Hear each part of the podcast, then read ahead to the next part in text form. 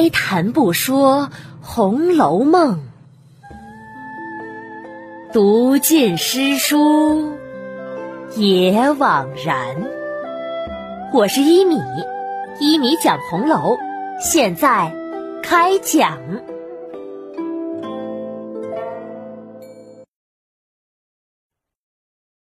第一百六十八集：因麒麟。扶白首双星。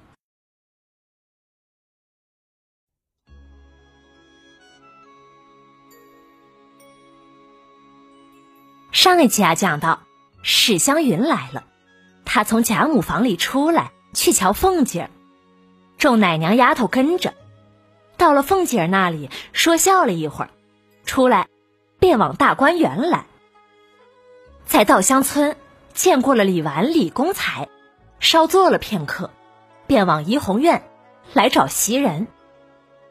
走到半路，他回头吩咐跟着的人：“你们不必都跟着我了，我给你们放个假，你们只管去瞧瞧你们在这里的亲戚朋友去，留下翠缕服侍我就行了。”“好的，多谢姑娘了，多谢姑娘，多谢姑娘。”跟着史湘云的丫鬟婆子们。欢天喜地的自去寻姑觅嫂、探亲访友去了，只剩下史湘云、翠缕两个人。两个人呐，继续往怡红院来。看到了水里的荷叶，翠缕问：“哎，这荷花怎么还不开呢？时候没到呀。咱们家池子里的荷花开放时，花蕊里又能开出一层花。”就像盖起了二层楼一般，他们这里的荷花也是一样的吗？嘿嘿嘿，傻丫头，那叫荷花里的楼子花。我看呐，他们这里的还不如咱们的呢。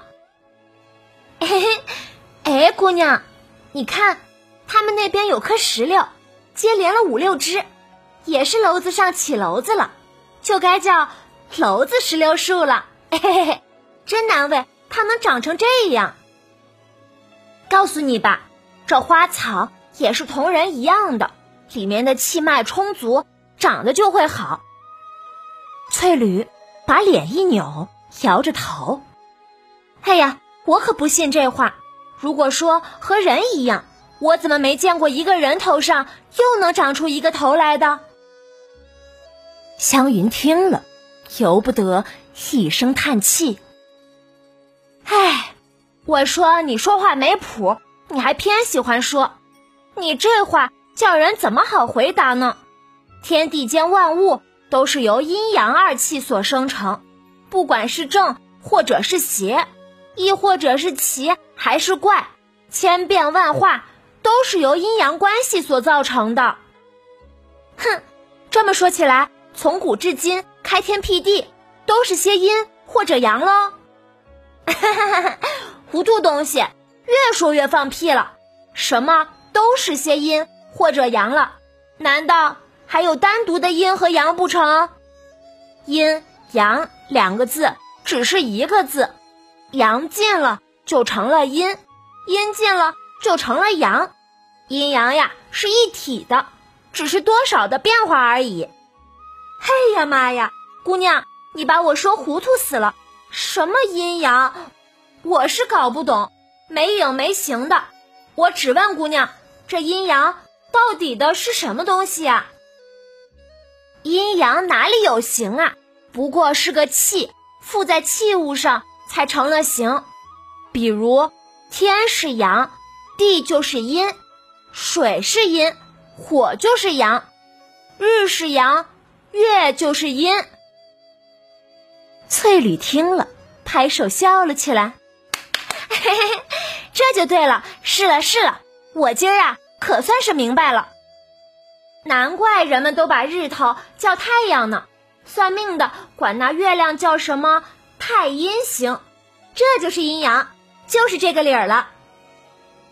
湘云双掌合十，阿弥陀佛，你总算明白了。嗯，但是我还有问题。这些大东西有阴阳也罢了，难道那些蚊子、跳蚤、蚂蟥、花、草、瓦片、砖头也有阴阳不成？嗯，怎么没有阴阳呢？你看，比如那一个树叶还分阴阳呢。那边向上朝阳的就是阳，那边背阴向下的就是阴。原来是这样啊！我又明白了一点。嗯，可咱们手里的这扇子呢？哪里是阳，哪里是阴？这边正面的就是阳，那边反面的就为阴。翠缕呀，又点头笑了，还想要拿几件东西来问，可左右一看，又找不到什么可问的东西，猛然低头。就看见湘云腰间系着的金麒麟，便拿起来问：“姑娘，这个麒麟难道也有阴阳？”“嗯，怎么没有呢？走兽飞禽，雄为阳，雌为阴。那姑娘，这个麒麟是雄的还是雌的呢？”“嗯，那我就不知道了。”“哎，这也罢了，既然物件……”走兽飞禽都有阴阳，为什么咱们人倒没有阴阳呢？湘云心想：“哎呀，蠢货，自然是男人为阳，女人为阴喽。”可是史湘云一个未出阁的女孩子，这话如何能说出口呢？她照脸啐了一口：“呸呸呸！下流的东西，赶紧走吧！越问越问的离谱了。”这有什么不可以告诉我的呢？我也知道啦，不用瞒我的。你知道什么了？姑娘是阳，我就是阴。听了这话呀，史湘云拿着帕子捂着嘴，呵呵大笑起来。哈哈哈哈哈！哈哈哈哈哈！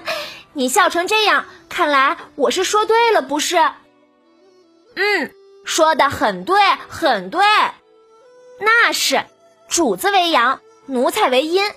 难道我连这个大道理也不懂得吗？哈哈哈，您很懂的。两个人呐，一边说一边走。刚走到蔷薇架下，地上有个东西金光一闪，湘云指着。哎，你瞧，那是谁掉的首饰？金晃晃的在那儿。翠缕听了，忙赶上拾了起来，手里攥着，笑着一蹦老高，哈哈哈！可算能分出阴阳来了。说着，便去史湘云腰间拿起史湘云的麒麟来瞧。你捡的什么东西？我看看。可是翠缕呀，只管不放手。嘿嘿，是件宝贝，姑娘瞧不得的，只是不知是从哪里来的，好奇怪呀！我从来在这里没见有人有这个东西的，到底是什么？拿来我瞧瞧。翠缕将攥着拳头的手伸到史湘云跟前，一张开，请看。湘云拿眼往翠缕的手中一看。却见他手掌中托的是黄澄澄、花纹斑斓的一个金麒麟，比自己佩戴的这个金麒麟还要大，还要华丽。湘云把它拿来，放在自己手掌上，默默不语。正在出神，远处传来一个笑声：“哈哈哈哈！你们两个在这日头底下干什么呢？”怎么不去找袭人呢？史湘云抬头一瞧，原来是宝玉从那边走来了。湘云呐，连忙将那个拾到的麒麟藏了起来。我们正要去呢，咱们一同走吧。说着，大家一起朝着怡红院来。走到门口，袭人正倚着门在那儿吹风乘凉呢。他见湘云来了，连忙下来迎接，拉着湘云的手，笑着：“ 姑娘好久不来了，我想念的很呐。”大家进房坐下，宝玉神秘的对史湘云说道：“你该早来，我得了一件好东西，专等你呢。”说着，就向怀内来掏，可是掏了半天，哎呀了一声，便问袭人：“那个东西你收起来了吗？”“什么东西啊？”“就是前儿得的那个麒麟。”“你天天带在身上的也没有给我，怎么今儿反而来问我呀？”宝玉听了，把手一拍：“哎呀，恐怕是丢了。哎。”这要往哪里去找呢？你们先坐着，我顺着刚才的路去找找。说着，宝玉满脸不高兴的就要起身往外走。史湘云这才知道，自己刚才捡到的麒麟是宝玉丢失的，于是就笑着问：“ 嘿嘿嘿，你什么时候有了麒麟了？哎呀，钱儿好不容易才得到的呢。”也不知道什么时候丢了，哎，我太糊涂了。哈哈哈！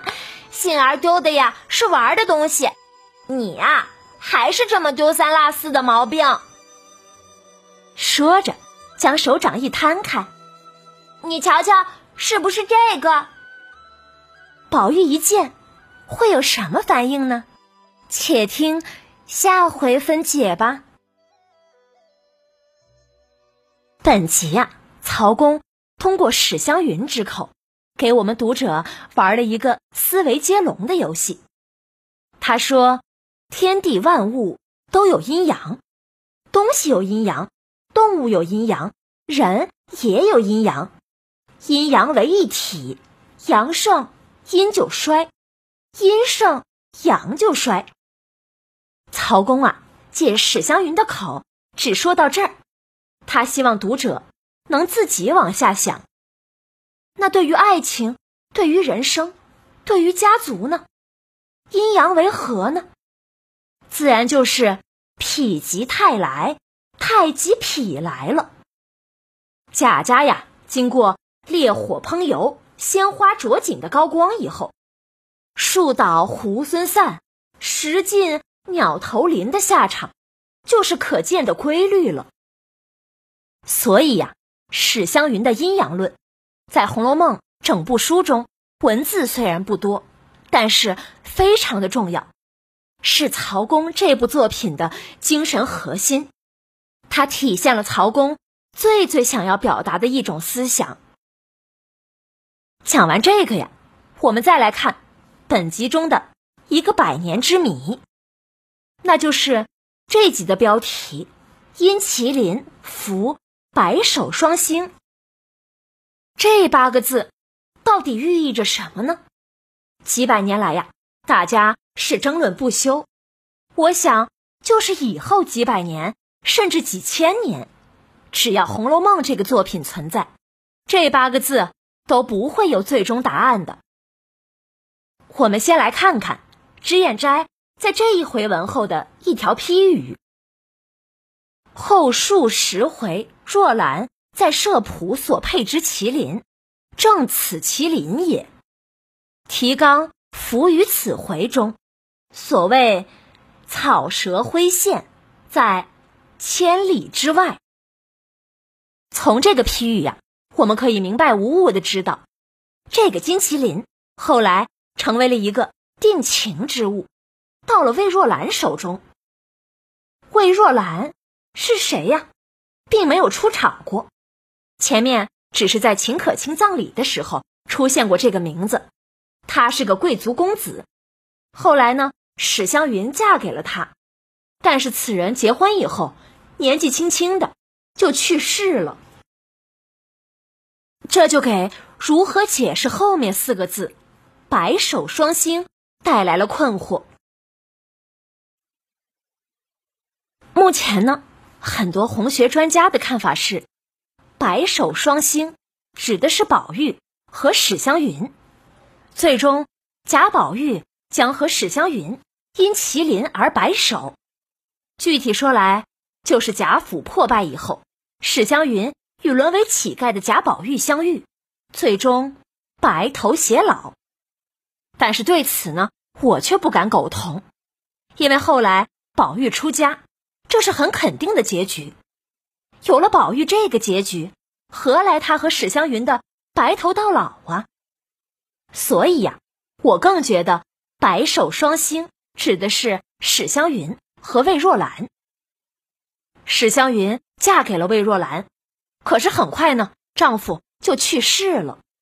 夫妻两个呀，阴阳相隔，就像神话中天上牵牛和织女双星那样，不能破镜重圆，一直到白头，也永不能再见。这里的双星指的是牵牛、织女二星。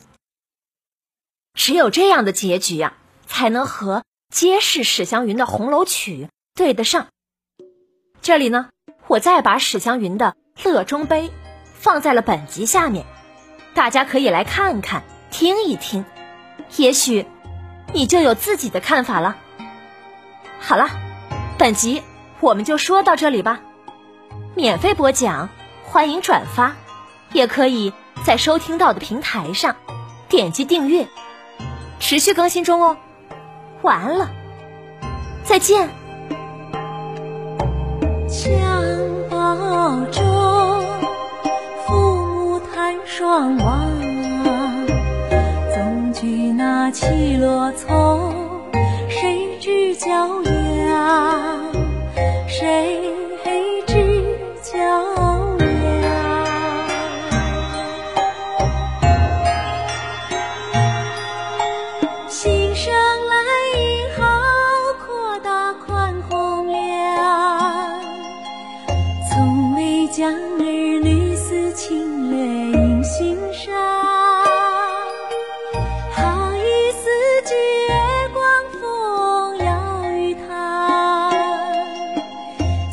配得才貌贤啊，我的歌地久天长。真挚的幼年时坎，可惜。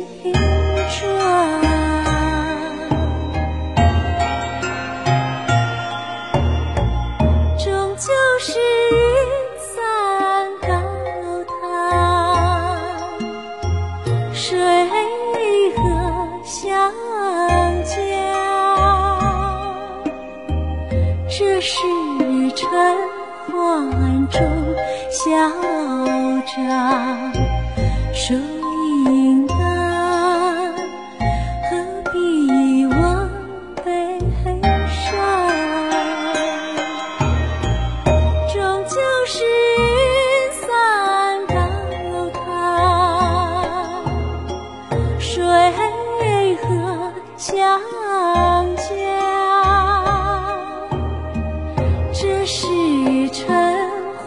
暗中嚣张